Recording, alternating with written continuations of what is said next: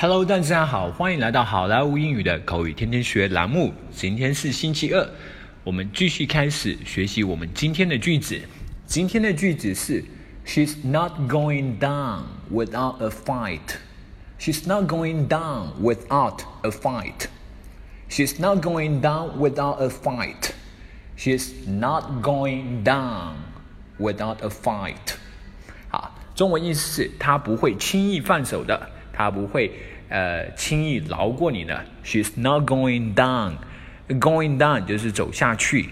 Without a fight, without 是一个介词，没有的意思。Fight 就是打架的意思。Without a fight 不打一架。She's not going down，她不会呃走下去，也就是放手的意思。She's not going down without a fight。这句话意思就是她不会轻易放手的。好，接下来我们来看一个对话。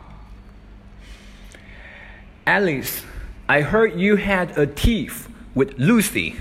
Is that true? Alice，我听说你跟 Lucy 你俩闹口角了，那事儿是真的吗？Yes, we did have some differences. 是的，我们俩确实有些分歧。Did you work them out? 你们俩处理好你们的分歧了吗？No, we ended up in physical blows instead. She's not going down without a fight. Me neither. 没呀，我们俩最终打起来了呢。她不愿意轻易放手，我也不愿意。Alice, I heard you had a tiff with Lucy. Is that true? Yes, we did have some differences. Did you work them out?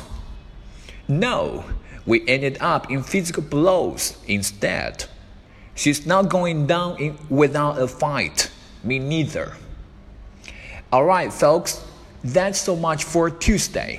更多地道英语学习资源，欢迎锁定，欢迎关注微信公众号“好莱坞英语”。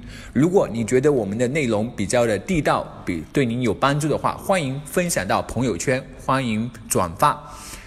Alright, that's that's it. Bye.